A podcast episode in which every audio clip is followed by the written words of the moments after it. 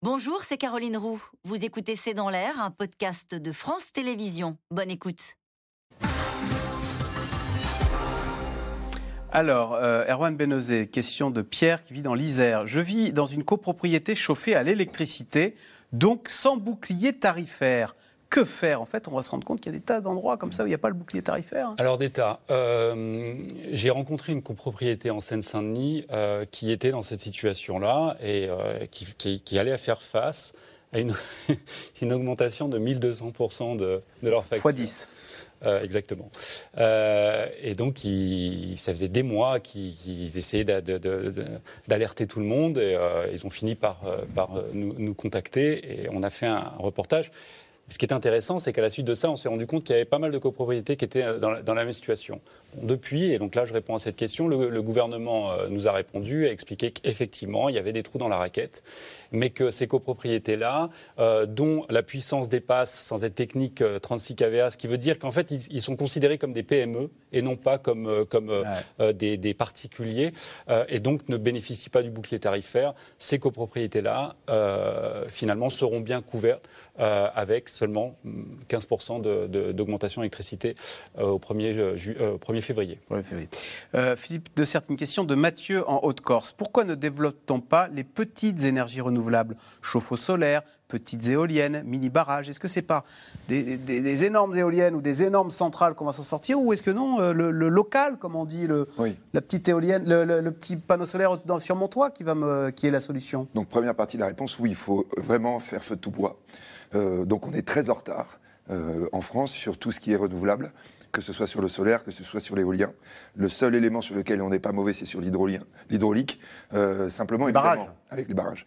Simplement, effectivement, attention, ce qu'on voit quand même et qui est important. D'ailleurs, au passage, vous voyez les heures creuses quand vous êtes avec vous-même des panneaux solaires. Faut le dire aux gens, c'est la journée parce que la journée, vos, votre, vos panneaux solaires fonctionnent.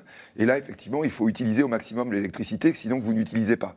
Le problème majeur qu'on a avec l'ensemble euh, des éléments d'énergie renouvelable, c'est ce qu'on disait tout à l'heure, c'est que l'électricité ne se stocke pas, se stocke peu. Le coût des batteries est souvent en réalité l'élément le plus élevé qu'on voit par exemple dans les autres pays d'Europe. Il faut d'énormes batteries pour stocker un peu, ah mais pas longtemps. Ce qui veut dire quoi? Ça explique euh, la décision britannique.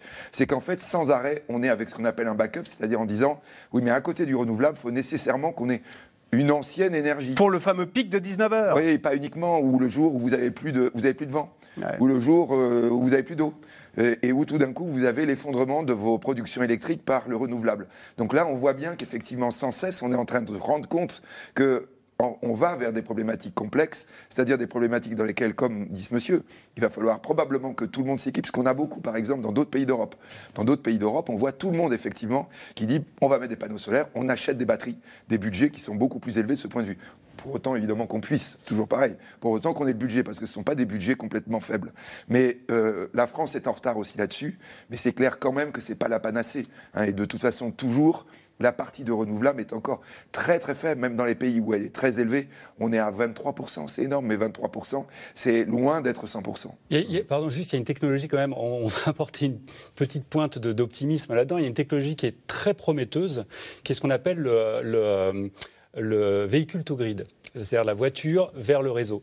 C'est-à-dire que toutes les voitures électriques qu'on va, euh, dans, lesquelles on va rouler et qu'on va, euh, qu'on va charger, donc on va charger la, batterie, en fait, euh, une technologie à venir qui permettra d'utiliser la batterie, l'électricité qui est dans la batterie de toutes ces voitures pour être réinjectée dans le réseau au moment justement des pics. Ah. Au moment où on n'utilisera pas ces, voitures, on programmera en fait la charge et la décharge.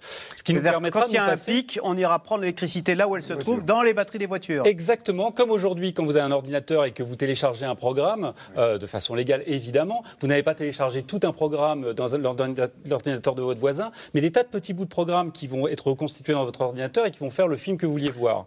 Et bien là, ça va être la même chose, ce sera des tas de petits bouts d'électricité qui permettront à un moment de se passer euh, d'une centrale au gaz et de pouvoir passer le, fameux pic d'électricité à 19h au creux de l'hiver. Alors, Elsa, dans le Val-de-Marne, à quand un horaire d'hiver où il ne fait pas nuit à 17 heures Serait-ce une solution pour faire des économies d'énergie? C'est vrai qu'on va changer d'heure, là, c'est euh, en mois d'octobre, hein, si je ne me trompe, c'est une façon de faire des économies d'énergie. Il était question d'ailleurs de l'abandonner.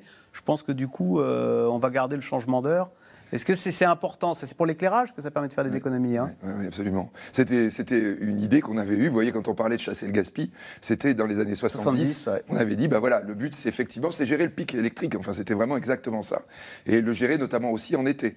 Euh, là, c'est vrai qu'évidemment, on va être très concerné par la problématique de l'hiver, on le disait, mais euh, Madame la Première ministre a bien dit, ça ne va pas s'arrêter l'hiver. Hein. Elle, a, elle a tout de suite, elle a déjà ouais. donné l'alerte en disant le problème de l'énergie ne va pas s'arrêter cet hiver. Il va se poursuivre et il va se poursuivre même peut-être pendant l'été. D'où la sobriété avec ces villes qui décident de fermer, d'éteindre l'éclairage la nuit Bonne idée, ça n'est pas sans problème euh... Ah, bonne idée si c'est appliqué. Le problème, c'est que ce, ah bon sont, ce, sont, des lois qui existent alors pour l'éclairage la nuit depuis 2013.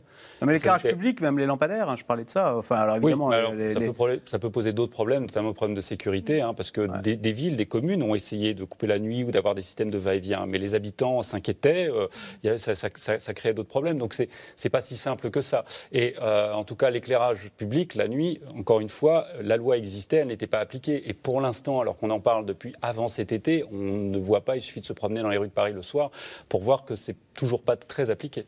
Y a-t-il des gens en France qui soutiennent la solution du gaz de schiste? Ah, silence. Alors, oui. euh, non, a, oui. Allez-y. Non, non, pardon, non, non, je dis oui, bien sûr. Vous avez, euh, on va dire notamment des industriels qui disent il faut absolument qu'on explore, etc. Euh, du point de vue politique, c'est beaucoup plus compliqué, ce qu'on disait tout à l'heure. Hein, donc. Alors, il y a une petite phrase d'Emmanuel de, de, Macron euh, à Saint-Nazaire qui m'a un petit peu heurté. Enfin, il dit toute énergie qu'on produit sur notre sol est bonne. Et là, je me suis dit, mais oui. est-ce que, est que, justement, il n'est pas en train d'essayer de, ah, de, de, remettre, d'ouvrir le, voilà. le, gaz de schiste bah, la, la, question est posée. Moi, personnellement, je, je pense que ça sera impossible de, revenir en arrière avec le gaz de schiste en France. Il y a effectivement une, une hypocrisie. Euh, le terminal du, de méthanier du Havre flottant l'année prochaine, euh, ça sera pour du gaz de schiste américain, mais ce gaz de schiste est déjà importé euh, en Europe et donc bénéficie à la France. Euh, Soisy Kemener, question de Gérard en Haute-Vienne. Allons-nous regretter cet hiver les deux réacteurs d'une puissance de 900 MW chacun de Fessenheim? Ça, c'est le risque qui. Euh, critique. Je, malgré les déclarations d'Emmanuel de, Macron euh, sur Fessenheim en disant que euh, de toute façon c'était une centrale en fin de vie, etc., et que c'était pas réversible, je pense que c'est le regret euh, du gouvernement qui n'est jamais exprimé. Mais effectivement, Fessenheim, ça, ça avait été décidé dans l'accord entre le PS et les écolos sous le, du temps de François Hollande. C'est un héritage, mais Emmanuel Macron. Et encore, François Hollande disait Je la fermerai quand le père de Flamanville. Oui commencera. Or, il n'a jamais commencé. Il, il, a devancé la décision, voilà, Emmanuel Macron. Vrai. Et donc, il a, la décision a, été prise de, de, fermer. Et effectivement, il n'y a pas un jour euh, où on ne se demande pas euh, où sont les, où sont les, les, les mégawatts de, de Fessenheim. Donc, effectivement, c'est un sujet, un, ce sera le sujet de, récurrent de tout l'hiver, puisque vous avez vu que c'est l'angle d'attaque de l'opposition. L'opposition ne peut pas s'exprimer sur le gaz de schiste, mais en revanche, peut s'exprimer sur le nucléaire en disant, euh, il va y avoir une commission d'enquête parlementaire. Ah ouais. le, le, le, Figaro euh, révèle que Nicolas Sarkozy euh, va s'y rendre. Donc ça va être un débat très politique. Sur Fessenheim. Sur, sur, le nucléaire, sur, le nucléaire, en général, donc ouais. ça, va être, euh, ça va nous occuper beaucoup cet hiver. Sandra Wabian, Gabriel, 80 éoliennes défigurent la baie de la Baule, classée parmi les plus belles baies du monde. Demain le Mont Blanc, euh, demain le Mont Saint-Michel, puis le golfe du Morbihan, point d'interrogation. Il y a toujours une opposition qu'il faut, qu'il faut entendre oui. euh, aux éoliennes. Hein. Après, la question, c'est le court terme et le long terme. C'est-à-dire que là, à court terme, euh, effectivement, on peut considérer que ça défigure des, des lieux. Euh, une partie de la population le, le pense. Après, euh, les changements climatiques ont aussi des risques de, de, défigurer des lieux auxquels on était attaché. Donc, euh, c'est un peu des décisions euh, qui sont difficiles à prendre euh, sur le court terme, mais euh, par exemple, on a quand même partout, sur tout le pays, des installations électriques auxquelles on s'est habitué, et personne ne dit que ça défigure le paysage. C'est vrai que c'est en ligne à haute tension. Sur tout, tout, tout, notre territoire. Donc oui, il y a aussi une question de... Oui. Pas les lignes à haute tension. Bah, oui. Certaines, si. si certaines. L'opinion publique n'est-elle pas aussi responsable euh, du retard pris en matière de transition énergétique? Oui. Euh, oui, en partie. Bien sûr. Et nous. Oui. Voilà. Allez, merci. Bah voilà, on est tous un petit peu responsables. Merci beaucoup d'avoir participé à cette émission. Vous... C'était C'est dans l'air, un podcast de France Télévisions. Alors s'il vous a plu, n'hésitez pas à vous abonner. Vous pouvez également retrouver les replays de C'est dans l'air en vidéo sur France.tv.